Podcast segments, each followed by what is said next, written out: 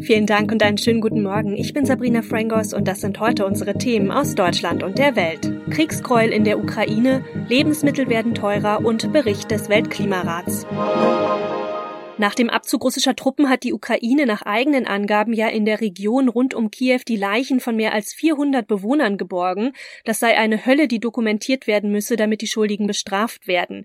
Das schrieb die ukrainische Generalstaatsanwältin Irina Venediktova auf Facebook. Hanna Wagner mit den Infos aus Moskau. Leichen liegen mitten auf der Straße, manche auf dem Rücken, andere auf dem Bauch. Es sind entsetzliche Bilder aus Kiews Vorort Butscha, aber Russland will nicht dafür verantwortlich sein. Die russischen Truppen seien schon am vergangenen Mittwoch aus Butscha abgezogen worden, heißt es hier aus Moskau. Wie es denn sein könne, dass die Fotos der toten Zivilisten jetzt erst auftauchen. Russland deutet an, dass möglicherweise die ukrainische Armee ja die Menschen erschossen hätte und spricht von einer gezielten Medienkampagne aus dem Ausland. Die Ukraine lässt sich davon aber nicht beeindrucken, es handele sich um Völkermord. Die Leichen würden jetzt obduziert, heißt es, dann käme die Wahrheit schon ans Licht. Einige Supermärkte haben es ja schon angekündigt, nämlich dass sie ab heute die Lebensmittelpreise ordentlich anziehen wollen. Doch was heißt das eigentlich für uns als Verbraucher? Lebensmittelexperte Bernhard Bodig von der Verbraucherzentrale NRW weiß mehr. Wie stark steigen die Lebensmittelpreise denn gerade tatsächlich an und worauf muss man sich dann da einstellen? Also es gab schon eine Preisrunde in den letzten Wochen. Es hieß äh, vom Lebensmittelverband, dass eine Preissteigerung im zweistelligen Bereich, also wo das genau liegen wird, 10, 15 Prozent oder sowas, angekündigt ist. Für welche Lebensmittel ist alles noch nicht genauer bekannt im Moment. Wie erhöhen denn die Supermärkte ihre Preise? Bisher wurde ja zumindest ganz gut vorgewarnt, oder? Oder gibt's auch versteckte Maschen der Supermärkte? Die Preisbildung im Lebensmittelhandel ist letztlich völlig intransparent die kann durchaus auch versteckt stattfinden, sprich äh, so schleichende Verkleinerung der Verpackung, die aber ungefähr so aussieht wie die Verpackung bisher, also ein bisschen weniger Inhalt, gleicher Preis und solche Geschichten, also solche versteckten Preiserhöhungen gibt's immer wieder bei einzelnen Produkten. Und wie kann man sich als Verbraucher auf die teuren Preise vorbereiten? Gibt es da vielleicht Spartipps zum Einkaufen?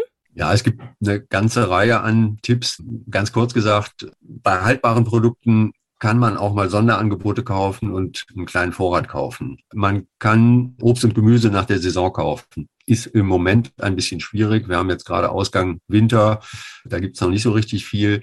Der Handel bietet Lebensmittel, die kurz vor Ablauf des Mindesthaltbarkeitsdatums sind, auch oft günstiger an, preisreduziert an. Da muss man sich dann also keine Sorgen drum machen, dass die Lebensmittel schon schlecht sein könnten? Das Mindesthaltbarkeitsdatum ist ein Mindesthaltbarkeitsdatum. In aller Regel sind Lebensmittel auch deutlich darüber hinaus noch gut verzehrbar und völlig unbedenklich verzehrbar. Muss man einfach mit seinen Sinnen prüfen. Jeder kennt das Joghurt im Kühlschrank vergessen. Der ist auch eine Woche oder zwei später noch völlig in Ordnung und muss nicht weggeworfen werden. Man hört ja auch immer wieder von so Tricks der Supermärkte, etwa, dass die teuren Sachen oben im Regal stehen. Man sollte selbst lieber weiter unten zugreifen. Stimmt das denn? Da gibt's auch eine ganze Reihe an Tricks. Nicht immer, also da muss man schon genau gucken, nicht immer sind größere Verpackungseinheiten günstiger als kleinere Verpackungseinheiten. Das ist manchmal auch genau umgekehrt der Fall. Da hilft dann definitiv der Blick auf die Grundpreisangabe. Also sprich den Preis je 100 Gramm oder je 100 Milliliter. Dann kann man die Produkte direkt miteinander vergleichen. Das ist äh, sehr hilfreich. Sollte man seinen Einkauf eigentlich vorher planen, also zum Beispiel mit Hilfe von Werbeprospekten oder so? Lohnt es sich dabei Angeboten dann zum Beispiel einen Teil des Einkaufs in dem einen Supermarkt zu machen und dann für den Rest woanders hinzufahren? Da würde ich dringend von abraten. Diese Lockvogelangebote sollen einen in den Laden locken und oft genug lässt man sich verführen, dann doch mehr zu kaufen. Das macht keinen Sinn. Also lieber planvoll einkaufen, gucken, dass man Reste weiterverwertet und nicht Lebensmittelabfall produziert damit sparen sie schon sehr viel. Gerade sprechen ja auch alle wieder übers Hamstern. Sollte man da jetzt vorsorgen und lieber auch ein paar Vorräte anlegen, solange Lebensmittel noch nicht ganz so teuer sind? Einige decken sich ja jetzt gerade wieder ordentlich mit Öl und Mehl ein. Also wir haben viele Bereiche, Mehl, Rapsöl oder sowas. Also wir haben die Tage noch mit dem, mit dem Verband der, der ölverarbeitenden Industrie gesprochen. Rapsöl ist nicht absolut knapp. Aber weil jetzt viele denken, oh, ich nehme noch mal eine Flasche mehr, sind die Regale auf einmal leer. Die Lieferketten brechen zusammen. Das kann nicht so schnell nachproduziert werden. Also Hamstern ist in der Regel kontraproduktiv und schafft erst die, die Knappheiten, die eigentlich gar nicht gegeben sind. Wie kann der Klimawandel gemindert werden? Die neuesten wissenschaftlichen Erkenntnisse dazu haben Wissenschaftler aus mehr als 60 Ländern für einen neuen Bericht des Weltklimarats zusammengetragen und der soll heute vorgestellt werden. Da der Weltklimarat ja ein UN-Gremium ist, werden natürlich alle UN-Länder über die Studienergebnisse beraten. Julia Zebella mit den Infos. Der Klimabericht, der heute veröffentlicht wird, ging ja schon vor einem halben Jahr an die Öffentlichkeit. Was steckt denn dahinter?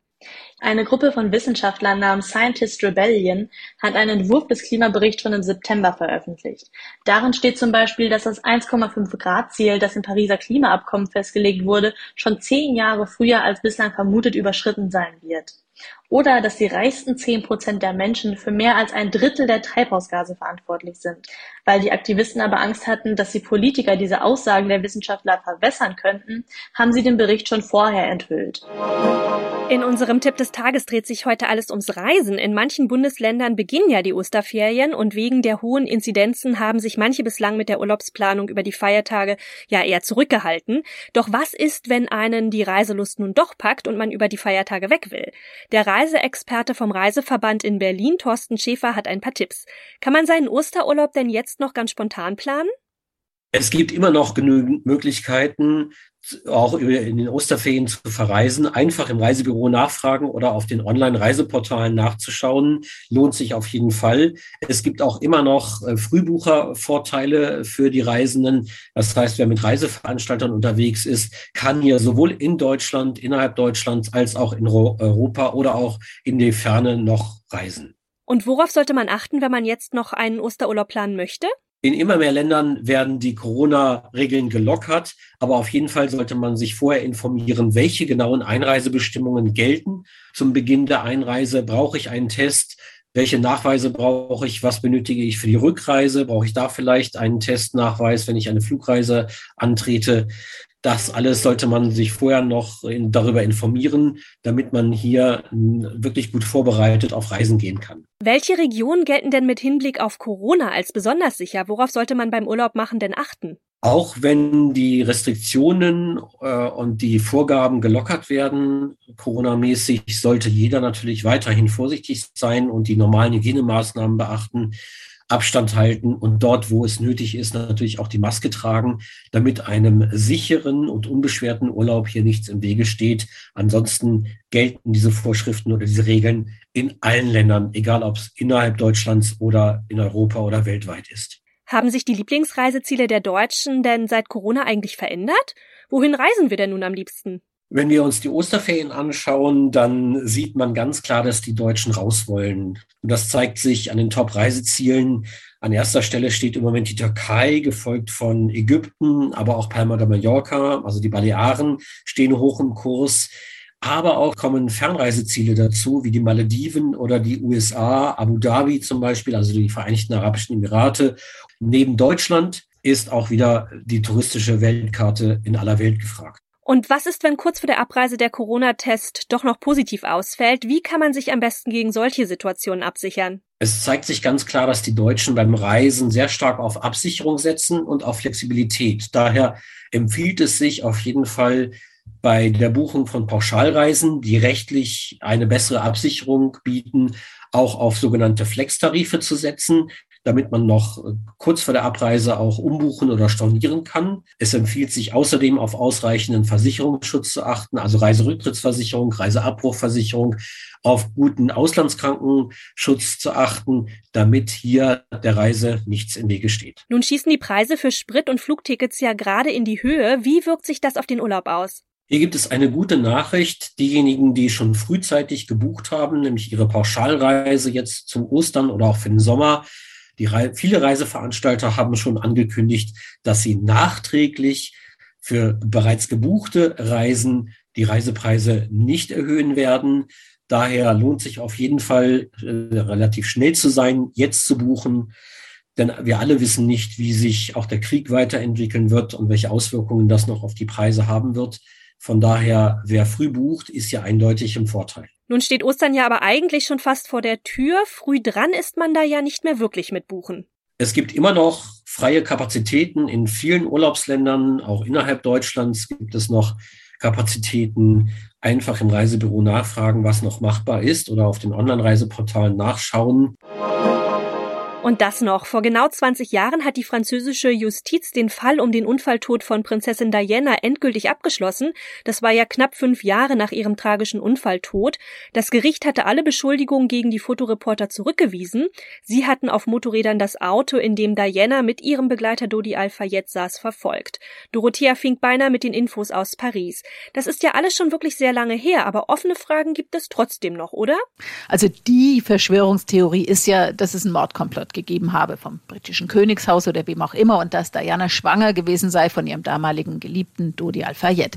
Das hat vor allem Dodis Vater über Jahre hinweg gesagt. Nichts davon stimmt, laut den französischen und später auch britischen Ermittlungen.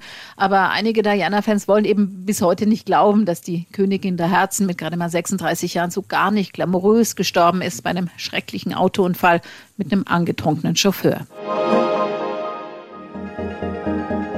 Das war's von mir. Ich bin Sabrina Frangos und ich wünsche Ihnen noch einen schönen Tag. Bis morgen.